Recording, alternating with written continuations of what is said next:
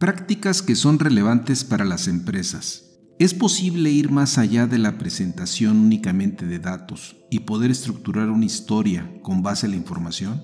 ¿Cuál es la utilidad que nos proporcionan los atributos de atención previa en la visualización de datos? Les saluda Armando Peralta en un nuevo episodio de Prácticas Empresariales. Sean bienvenidos. Amigos de la audiencia, continuamos con nuestra charla sobre visualización de datos con Cristian Morales.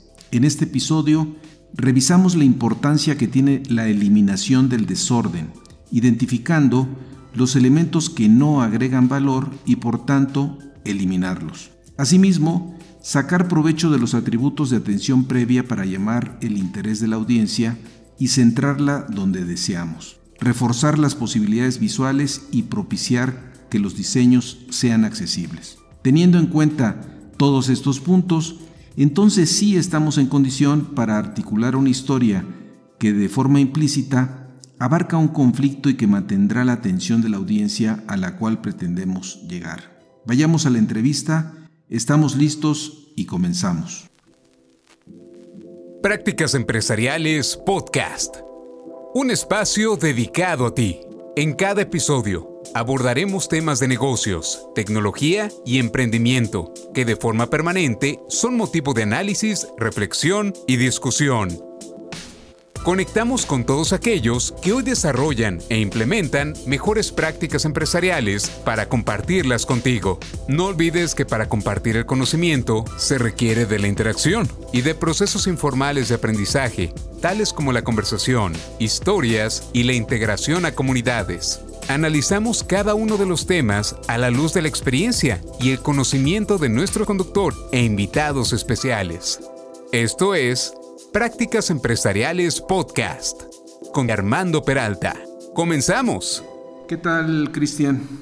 Bienvenido de nueva cuenta a este segundo episodio sobre la importancia que tiene la visualización de datos en nuestro primer episodio vimos cuál es la importancia que tiene el contexto para lograr una visualización eficaz de los datos, siendo claro que es de gran ayuda para nosotros comprender con quién nos estamos comunicando y qué necesitamos que sepan.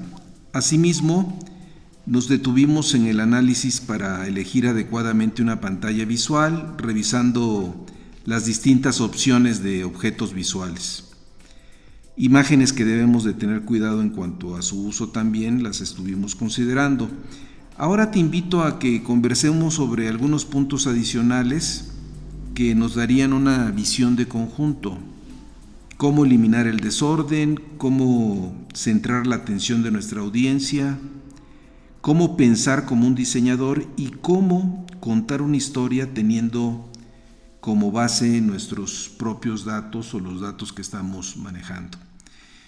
¿Qué te parece si eh, continuamos ahora con el tema de cómo eliminar el desorden? ¿Por qué es importante eliminar el desorden al momento de estar trabajando justamente en la parte visual?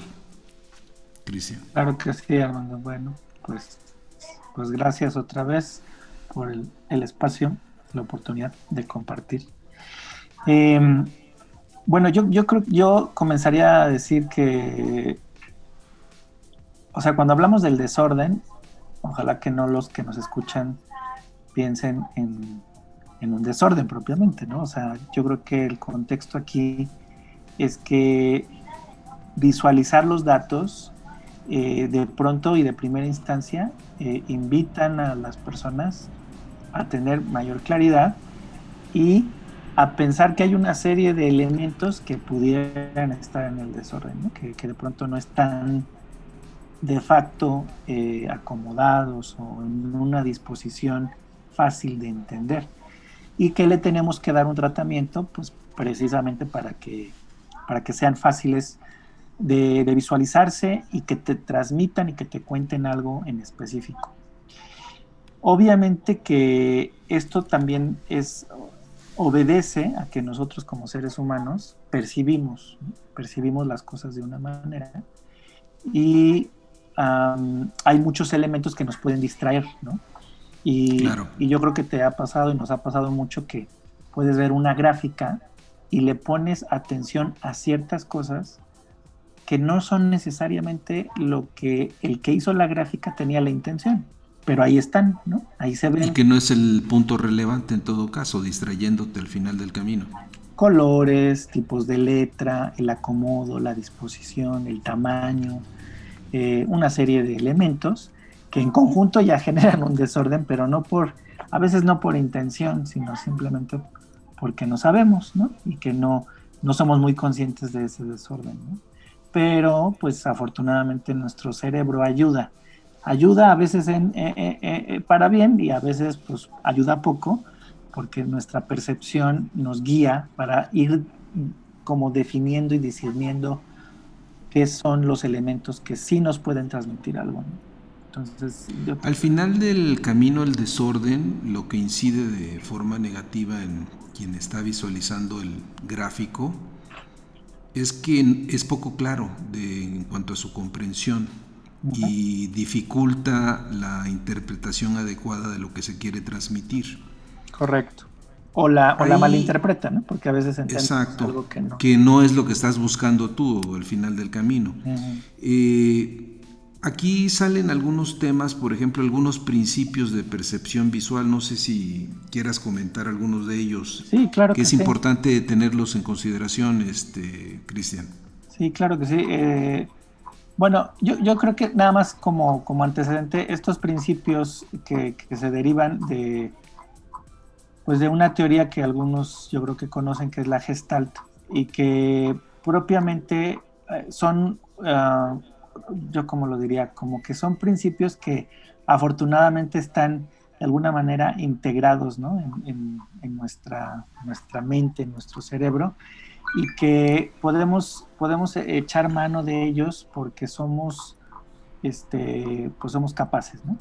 Entonces, yo, yo, o sea, más bien diría, estos principios eh, se complementan, digamos, con nuestra propia capacidad de percepción y, a todos los que nos escuchan que, se preguntan y cómo puedo yo trabajar con visualizaciones de datos, eh, pues que, consideren eh, que estos, estos ya están, o sea, digamos, hacen, se conectan con las capacidades pues, de cualquiera de nosotros y entonces lo que tenemos que enfocarnos muy bien es pues llegarles, ¿no? O sea, saber, saber llegarles a, nuestros, a nuestra audiencia y saber que las personas pueden, pueden lograr eh, percibirlas, ¿no? Y, nos van a ser de mucha utilidad porque son, son digamos, herramientas, ¿no?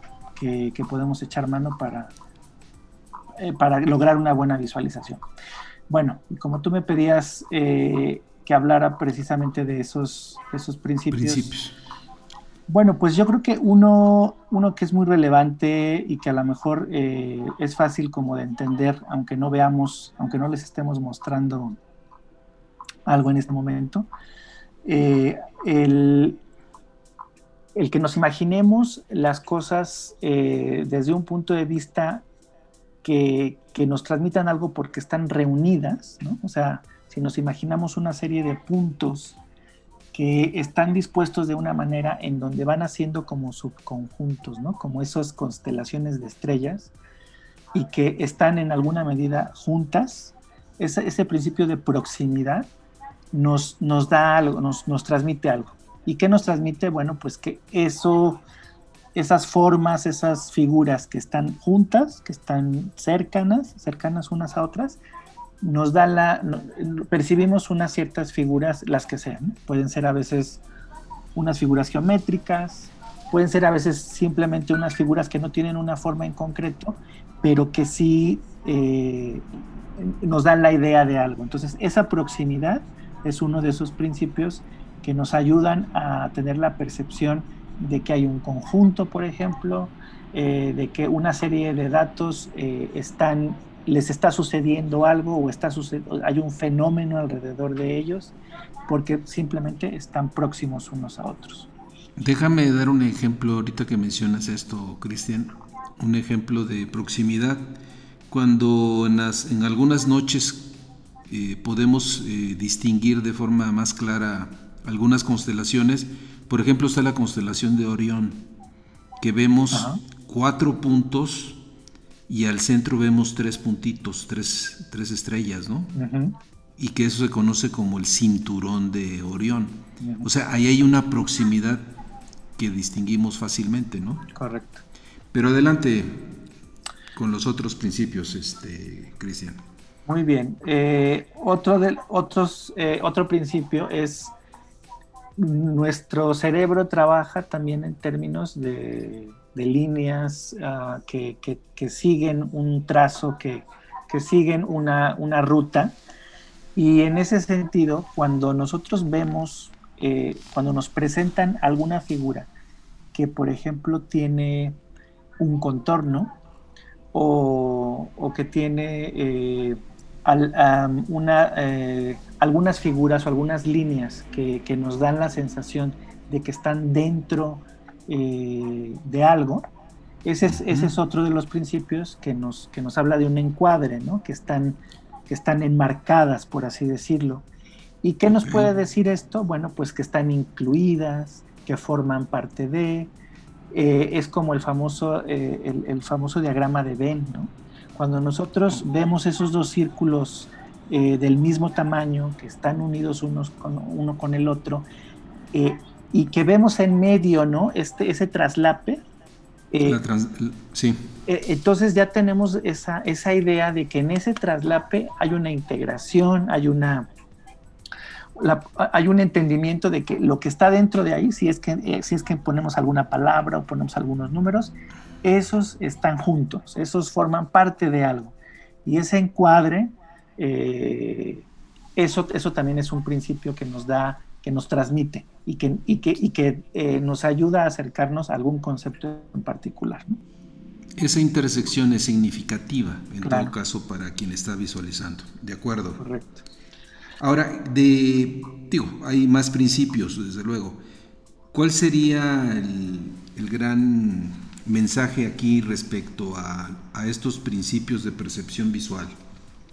Eh, como te decía en un principio, yo creo que es bien importante eh, considerar que son ventajas que tenemos ya ahora sí que instaladas dentro del cerebro que, nos permiten eh, augurar de alguna manera cómo va a reaccionar quien ve, quien ve algo, quien observa algo, quien, a quien se le presenta cierta información visual. Entonces, en esa medida, eh, nosotros podríamos, en términos de visualización de los datos, podríamos eh, comenzar a hacer ciertas predicciones de que, de que ciertos gráficos, ciertas visualizaciones eh, tienen un cierto impacto y, van a tener una cierta receptividad, ¿no?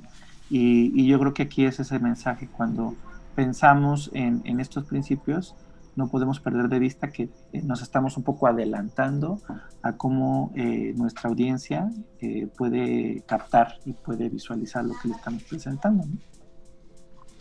Entonces aquí el gran mensaje sería, hablando del desorden, que habría que tener cuidado con ese desorden al momento de estar elaborando un gráfico, ¿sí? Y en todo caso, pues apoyarse en parte de estos principios a efecto de tener un mejor trabajo, ¿no? Correcto. Muy bien. Eh, pasando al, siguiente tema que comentábamos, ¿cómo centrar la atención de nuestra audiencia? ¿Qué habría en esta parte, Cristian? Bueno, pues em, yo pienso que conforme uno va avanzando, bueno, vas avanzando y adentrándote en este proceso tan interesante de la visualización de los datos, eh, uno de los elementos primordiales pues es la audiencia. Es decir, cuando, cuando estás, eh, estás intentando eh, modelar una, cierta información de manera gráfica, pues definitivamente que hay que pensar cómo va a reaccionar, cómo va a reaccionar quien te ve. Y en ese sentido, como les mencionaba, pues el cerebro ayuda, ¿no? Tiene, tiene por ahí eh, ciertos factores que lo estimulan, ¿no? Y que obviamente entran por, el, por nuestros ojos, estimulan al ojo y, el, y, en, consecuencia el cerebro reacciona. Y esa reacción eh, que se le puede conocer o entender como, eh, como atributos preatentivos ¿no? de, las, de, de lo gráfico, de lo visual, pues ayuda precisamente a identificar o a remarcar que nosotros, simple, por el simple hecho de observar alguna forma en especial, nuestro cerebro tiene una cierta memoria, un recuerdo, que le podríamos llamar icónica, ¿no? O sea, cuando, cuando, le muestras tú al ojo una figura, automáticamente la relacionamos, ¿no? Nos viene a la mente algo en particular que nos ayuda hacer ciertas conexiones con otros temas, con, eh, con otras situaciones, y entonces ya te, ya te empieza a transmitir algo, ya te empieza a contar algo, ¿no? Como cuando, por ejemplo, cuando pues vemos eh, este, estos, estos monitos en las gráficas, ¿no? De que tienen su cabecita y su cuerpecito, pues de inmediato piensas, ah, está hablando de datos que tienen que ver con personas, em, siguiendo esa línea de, lo que, las personas o, los seres humanos eh, atendemos de manera inmediata, eh, pues se relaciona, digamos, esta, esta primera memoria icónica, ¿no? que, es la percepción inmediata de las figuras, pues se relaciona con que también tenemos nuestra memoria de corto y largo plazo que nos permite hacer esas relaciones. Entonces, en ese sentido, cuando trabajamos con visualizaciones de, datos, no hay más que eh, considerar y recordar que estamos, eh, estamos trabajando con con estos elementos, en primera instancia pensando en cómo no descuidar el desorden, pero también en cómo las personas podemos reaccionar a diferentes estímulos, ¿no? Como por ejemplo, si presentamos una serie eh, de datos que, eh, perdón, un gráfico con una serie, eh, con unas figuras en, en especial que tienen ciertos colores que de pronto no vayan a, generar un estímulo en concreto, tenemos que pensar que no se va a entender de inmediato qué es lo que está transmitiéndose ese gráfico. Entonces, si pensamos cómo llamar la atención, ¿no? Mediante el acomodo, ¿no? Cómo orientas las figuras, cómo, cómo, te fijas en las formas, cómo lo alineas, ¿no? Cómo lo acomodas. Eh, el tamaño, pues tiene relevancia, ¿no? También tanto como con la angostura, la anchura, si, si tienes eh, la, posibilidad, como veíamos, ¿no? De enmarcar las cosas, de aproximarlas, de separarlas, de cuidar o de, o de manejar el espacio e inclusive de, jugar un poco con, el movimiento, ¿no? Porque, ah, bueno, hoy más porque tienes la posibilidad gráficamente de hacer muchas cosas interesantes, ¿no? Que ya, ya implican un movimiento y una interacción con, con la audiencia. Pero aún aunque no suceda así, si tú, por ejemplo, pones diferentes eh, colores estratégicamente, puedes generar movimiento. Si tú los, los dispones en un espacio y a una distancia en especial, también puedes provocar movimiento. Y si también trabajas con la continuidad y la, y la disruptura en algunos puntos, también generas un movimiento y es, puede ser muy estático, ¿no? Entonces, eh, de ahí pasamos a que también la audiencia y la percepción de la audiencia también le es relevante pues el, tamaño, el tipo y la forma de las letras, ¿no?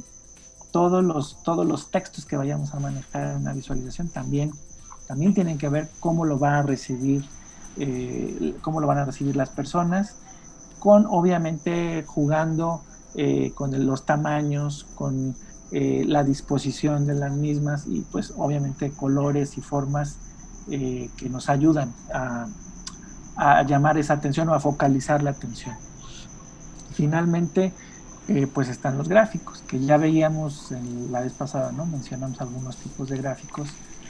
Y que en esta mezcla ¿no? de, de, atender las, las capacidades preatentivas ¿no? que tenemos los seres humanos, con los elementos de la disposición y el manejo del espacio gráfico y que después te pones a pensar en qué tipo de gráfico quieres dentro de los varios que ya, ya sabemos que existen, eh, pues se vuelve ese arte ¿no? de, considerar a la audiencia y de empezar a, tener eh, en mente cómo lo va a recibir. ¿no?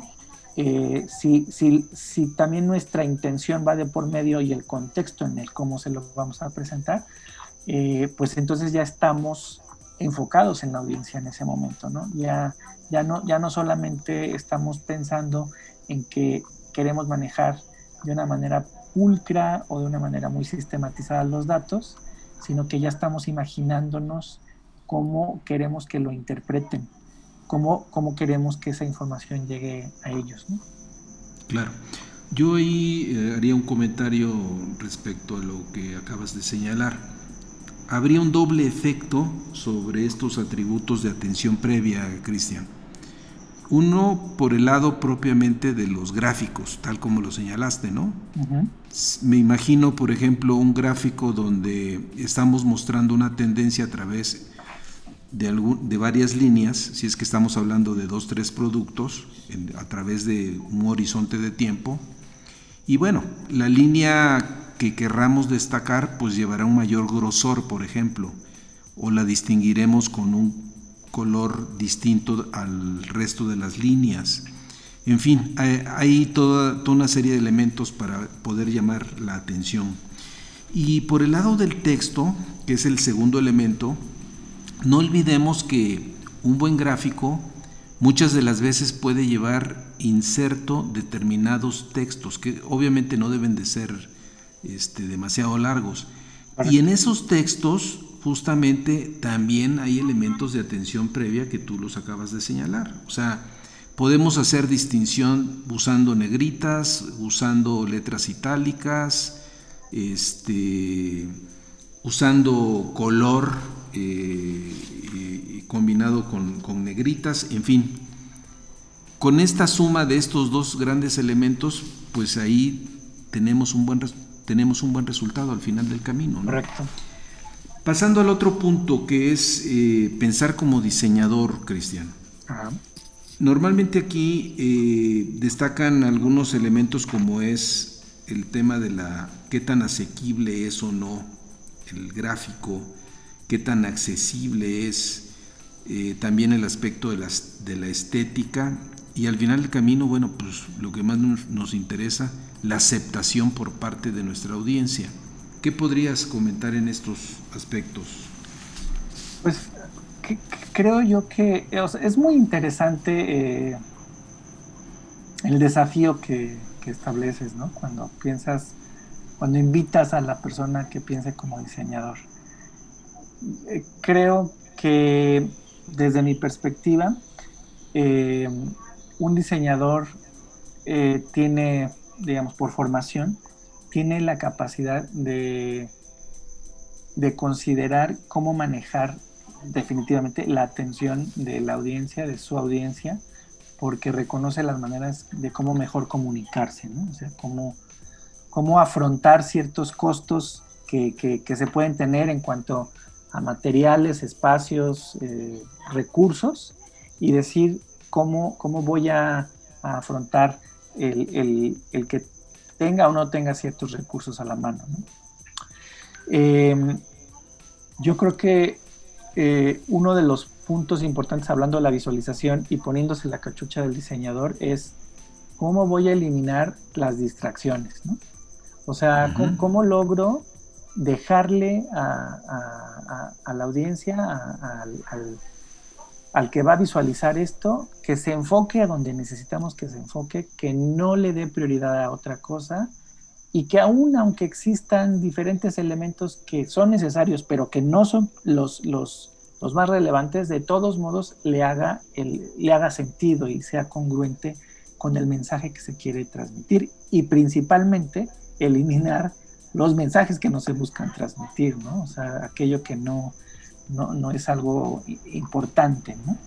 Entonces... Tú, tú mencionabas hace rato algunas memorias, ¿no? Mencionabas la memoria icónica. Correcto. Que es la que actúa de manera así, tipo flash. Exactamente. Y, y, justamente por parte de la audiencia se dice que normalmente tú tienes, una vez que presentas una imagen, estando en un evento, pues tienes la atención momentánea, ¿qué son? ¿6 segundos? ¿10 segundos? De parte de la audiencia. Correcto. Y si no logras engancharlos, te dejan, ¿no? Exactamente, sí. Y, de pronto puede ser eh, como demasiado vistoso, ¿no? O sea, de pronto, eh, si uno no se pone esa cachucha de, de diseñador, pues uno se esmera a lo mejor, no, no, pues es que le pongo el color y le pongo la forma y aparte de todo le pongo el dato ahí para que se vea que, que fueron, no sé, déjame, déjame imaginarme, muchas barras, ¿no? Entonces es muy interesante porque las barras te van diciendo cómo se fue moviendo los datos y cómo fue progresando a lo mejor eh, en una línea del tiempo. Pero qué tal que de pronto un diseñador viene y te dice, a ver, lo que tú quieres transmitir es este dato en particular. Bueno, este, este, muéstralo con una simple línea, remárcalo con negritas, ponle un color diferente y, a todos los demás ponlos en un color más tenue. Mándalos al fondo. Mándalos al fondo o más abajo, ¿no? ¿Y qué va a pasar? Que de inmediato jalas tu atención visual hacia ese punto, pero no dejas de decirle a la audiencia, ah, compara, ¿no? O sea, eh, esos otros datos que los dejaste más, más a la distancia, más tenues, es, sencillamente eso, compáralo y, a cada uno de esos compáralo con el principal, porque ese es el tema, ¿no? Ese, ese, ese es el punto el que yo te quiero transmitir, ¿no? Y, eso pues ya, habla de crear jerarquías, ¿no? Los diseñadores eh, tienen, tienen esta posibilidad de crear eh, ciertos elementos que permitan al, que, al que los lee, al que los ve, eh, saber qué primero y qué después. Tener como, Una jerarquía visual de los datos. Precisamente, tener muy presente qué es lo que, lo que tienen que ver. Y, ya después pues va, va acompañándose de hacer disponible, asequible, ¿no? La, la, la información, bueno, a medida de lo gráfico, eh, la información eh, y, que, sea, de, que sea de fácil y no tan, tan, tan compleja comunicación con quien lo lee o quien lo ve. ¿no? Ok, ahora aquí vendría el otro tema que va de la mano en esta parte que sería el uso de los textos. ¿Cuándo deberíamos de estar utilizando textos eh, en el contexto propio del gráfico? ¿Por qué es necesario? ¿Cuándo sí, cuándo no? Hay, hay momentos en los que es, es, primordial, eh, en, esa, en esa medida en la que vas conduciendo la atención, es, es primordial acompañar el gráfico. Eh, per se el gráfico, pues es gráfico, es una figura, es una línea, es un trazo. Y es necesario eh, conducir al, a la audiencia de, del significado y las palabras te lo dan. Entonces, eh, aprovechando obviamente, cuidando el espacio, los gráficos deben de, sopesar y de equilibrar el que el gráfico, el trazo eh, permite transmitir una cierta información visual, gráfica, y que la palabra, el texto, la va a acompañar para reforzar o para complementar, para, para asentar, digamos, el, el significado del gráfico, pero adicional eh, va, va, a cuidar que la atención eh, se, se, conduzca correctamente. Básicamente los textos acompañan a los gráficos eh, tales que van contando una historia, ¿no? van, van poniendo en contexto tu, tu, gráfico, no describen como tal el gráfico, sino más bien van complementando la información tal que la lees. O sea, ya, ya, ya, no nada más lees el gráfico, sino la puedes leer y la entiendes. Vayamos a la parte prácticamente de cierre, Cristian, que vendría siendo justamente cómo contar la historia ya teniendo en cuenta todos estos elementos que hemos estado viendo, aparte por el lado de los gráficos. Dame un ejemplo que sea ilustrativo.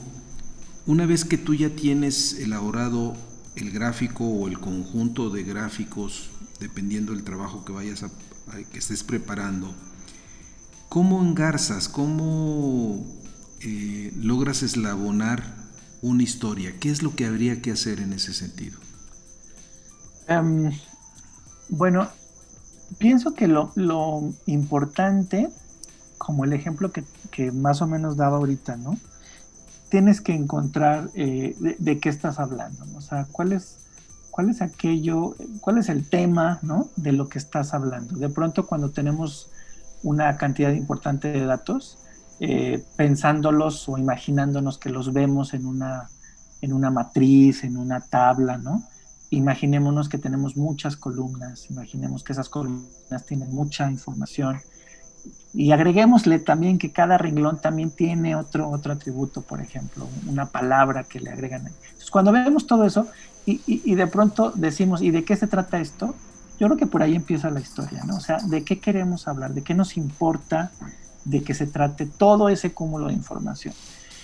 Eh, y yo creo que por ahí, ahí empezaría manteniéndolo siempre simple, ¿no? Si, si de pronto un, gráfico tiene mucha información, sabemos de qué estamos hablando, cuál es el tema, pero de pronto no, ahora, ahora sí que siempre nos apetece irlo relacionando con otras cosas y, y, no dejar de contar lo que está adicional, ahí de pronto también nos podemos ir desviando un poco, entonces yo creo que se tiene que mantener simple.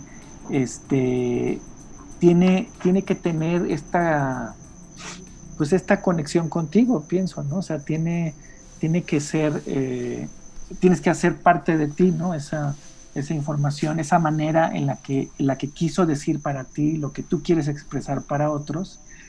Y, y de pronto eso te da como pauta para comenzar a, visualizar qué, qué, debe de decir ese gráfico, qué debe de decir esa visualización. Eh, si ya tenemos esta, este primer elemento que hemos platicado ya eh, previo a esta pregunta que me haces, si ya tenemos esos elementos en donde sabemos cómo lidiar con nuestro espacio, sabemos lidiar con nuestros elementos, manejar la atención, entonces si ya tenemos estos, estos otros puntos que nos da la pauta de, de, llevar al, al, a la audiencia al tema que yo quiero contarles, mantenerlo lo más simple y, y, y hacerlo significativo, ¿no? De, transmitirles ese significado que nosotros estamos buscando, creo que ahí asentamos la base de lo que queremos contar. Ahora viene cómo lo queremos contar, ¿no? O sea, cómo, cómo queremos rematar, cómo queremos eh, acomodar las cosas y, todo este balance de lo que hemos platicado, pues te lo va a ir dando, ¿no? Podríamos decir que al momento de presentar un gráfico, cada gráfico puede conllevar su propia historia. Correcto. ¿Cierto? Así es. Y que la suma de cada, que la suma de los demás gráficos que conforman la presentación vendría siendo la suma de todas estas historias que al final conforman pues el, el mensaje de conjunto, ¿no? ¿Tienes algún ejemplo que venga a tu mente, por ejemplo, de cómo elaborar una historia de un solo gráfico? que pues, pongas un ejemplo. Pues sí, fíjate que, viene a mi mente hace poco. Eh, desarrollé un gráfico que hablaba de los pintores. Por ahí eh, se fue, fue interesante eh, analizar un, un, dataset, como se le conoce al, al, conjunto, ¿no? de los datos ya enfocados en un tema, un dataset de pintores del mundo eh, y de pronto había bastante información. Y de, y de pronto información que tiene que ver con su nacionalidad, ¿no? Del pintor, con la cantidad de pinturas, los nombres de las pinturas que pintó a lo largo de su trayectoria, de su carrera. Eh, y también venían datos interesantes como eh, en dónde los pintó, si no fue en el lugar de donde nació, si, si murió en otro lugar diferente. Y también estaban los datos de el, precio, ¿no? Cómo se cotizan, cómo se cotizan hoy en día. Y de pronto, bueno, ya les platiqué algunas cosas y, no sé, se apetecen muchas cosas ahí explotar, ¿no? Y, de pronto, poco a poco, la historia que, se quiso contar con, este, con estos datos que les platico fue algo interesante y que de pronto no lo vimos, o sea, no lo ves, ¿no? A simple vista, y que es el mercado del arte. ¿Y por qué? Pues por este tema de los precios. Y, es todo un mundo, ¿no? Entonces la historia que contamos con un simple gráfico que, si se lo imaginan es, es sencillamente una tabla, ¿no? Una tablita donde muestra eh, una columna de precio original antes de subasta y precio final después de subasta, con otra columna que indica el nombre del, pintor. Y, el año en la que se vendió cierta obra de él eh, pues fue muy interesante observar cómo en, los, en la década de los 80 una pintura de, Picasso eh, se cotizaba eh, de primera instancia en eh, ochenta y tantos mil dólares, donde su precio final terminó siendo de más de ciento setenta y tantos mil dólares. Y en la década de los noventas, una pintura de Picasso se comenzó a cotizar en los noventa y tantos mil y su precio final no pasó de los cien mil dólares. Entonces, eh, ¿qué pasó ahí? No? O sea, esas son como las preguntas como para discutir. Y, la tablita, lo que, lo que se hizo con la tablita sencillamente fue colorear esa columna de los precios originales, contrastándola con, otro color de la columna de los precios finales. Y todo lo demás fue tenue, ¿no? Porque queríamos resaltar precisamente esas dos, esas dos columnas, sin dejar de, de destacar con la tipografía este, adecuada, pues el nombre de cada uno de los pintores. Entonces eso, eso fue, eh, pues fue una experiencia interesante porque de todo ese cúmulo de información de pronto aterrizas algo muy concreto y entonces la historia que estábamos contando pues radica en eso, en eso mismo que tú acabas de decir, ahí se estancó, es un tema de economía, es un tema de, de apreciación artística, ¿no? Ya ya, ya, está pasando de moda Picasso o, o, qué, o qué es lo que está pasando, ¿no? hay muchas, da pie para, para, para muchos cuestionamientos, ¿no? Sí, puede haber una y varias historias que al final del camino enganchan a la audiencia, ¿no? Correcto. Pues muchas gracias, Cristian. Este, no sé si quieres hacer algún comentario final ya para cerrar. No, no, pues nada, nada más agradecerte, Armando. Yo creo que estos temas vienen bien en, este entorno de las prácticas empresariales porque la información y los datos son el, pan de cada día, ¿no? O sea, son parte de la vida empresarial que tenemos hoy en día. Entonces yo creo que es un tema muy relevante. Muchas gracias. Gracias, hermano.